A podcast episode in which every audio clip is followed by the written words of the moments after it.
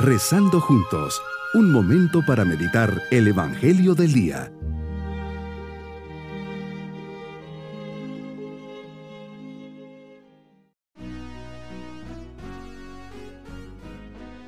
Hoy 15 de septiembre, memoria de Nuestra Señora de los Dolores, nos acercamos a nuestra meditación acompañando a María en su sufrimiento. La Iglesia Católica ha venerado siempre con singular cariño los siguientes siete dolores de la Virgen. Hoy te acompañamos en estos siete dolores, o siete espadas que atravesaron tu corazón de madre, que fueron marcando tu vida y te unieron estrechamente al valor salvífico de la cruz. Primer dolor, la profecía de Simeón, Lucas 2, 22 al 35. Segundo, la huida a Egipto, Mateo 2, 13 al 15. Tercero, el niño perdido en el templo. Lucas 2, 41 al 50. Cuarto, te encuentras con Jesús camino al Calvario. Cuarta estación del Vía Crucis. Quinto, Jesús muere en la cruz. Juan 19, 17 al 39. Sexto, recibes el cuerpo de Jesús al ser bajado de la cruz. Marcos 15, 42 al 46. Y por último, el séptimo, Jesús es colocado en el sepulcro. Juan 19, 38 al 42. Meditemos en el Evangelio de San Juan capítulo 19 versículos 25 al 27. Ahí estás María al pie de la cruz, llevando en tu corazón el dolor más grande de una madre, ver morir a su hijo. Tu corazón ha sido traspasado por la impotencia de no poder hacer nada ante el suplicio de tu hijo, pero eres una mujer extraordinaria.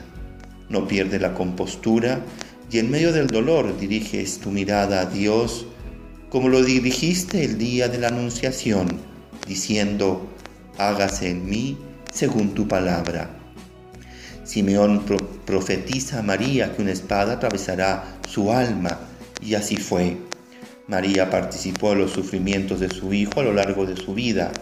Sufrió una primera incomprensión de San José. Sufrió en su camino a Judea para visitar a su prima Santa Isabel en medio de su embarazo. Sufrió al perder a Jesús en el templo. Sufrió en medio de una vida pobre y austera.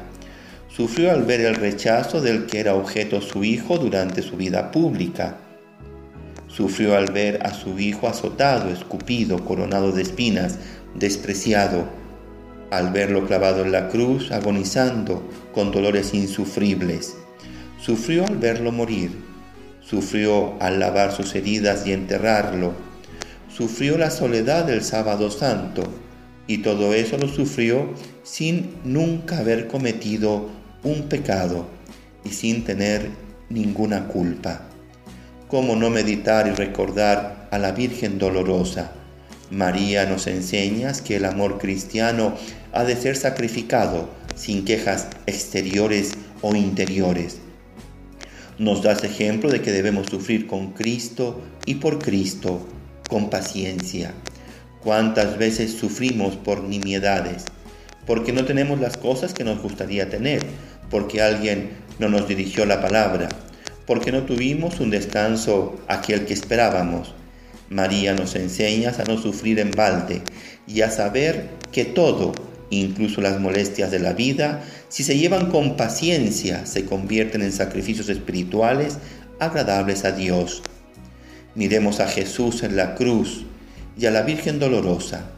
Tratemos de consolarles en lugar de buscar ser consolados Prometamos abrazar las cruces que Dios permita en nuestras vidas, sabiendo que lo que padecemos aquí en la tierra no es nada comparado con el gozo del cielo.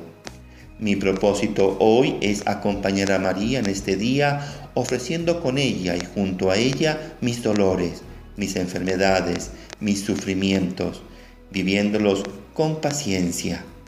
Mis queridos niños, hoy acompañamos a nuestra madrecita ante el dolor que le anunció Simeón.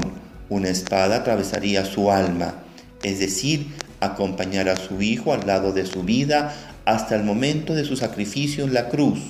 Hoy estemos junto a ella, agradeciéndole su ejemplo de generosidad y paciencia.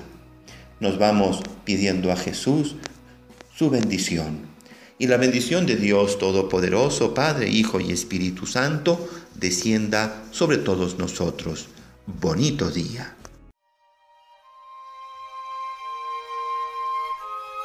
Hemos rezado junto con el Padre Denis Doren, Legionario de Cristo.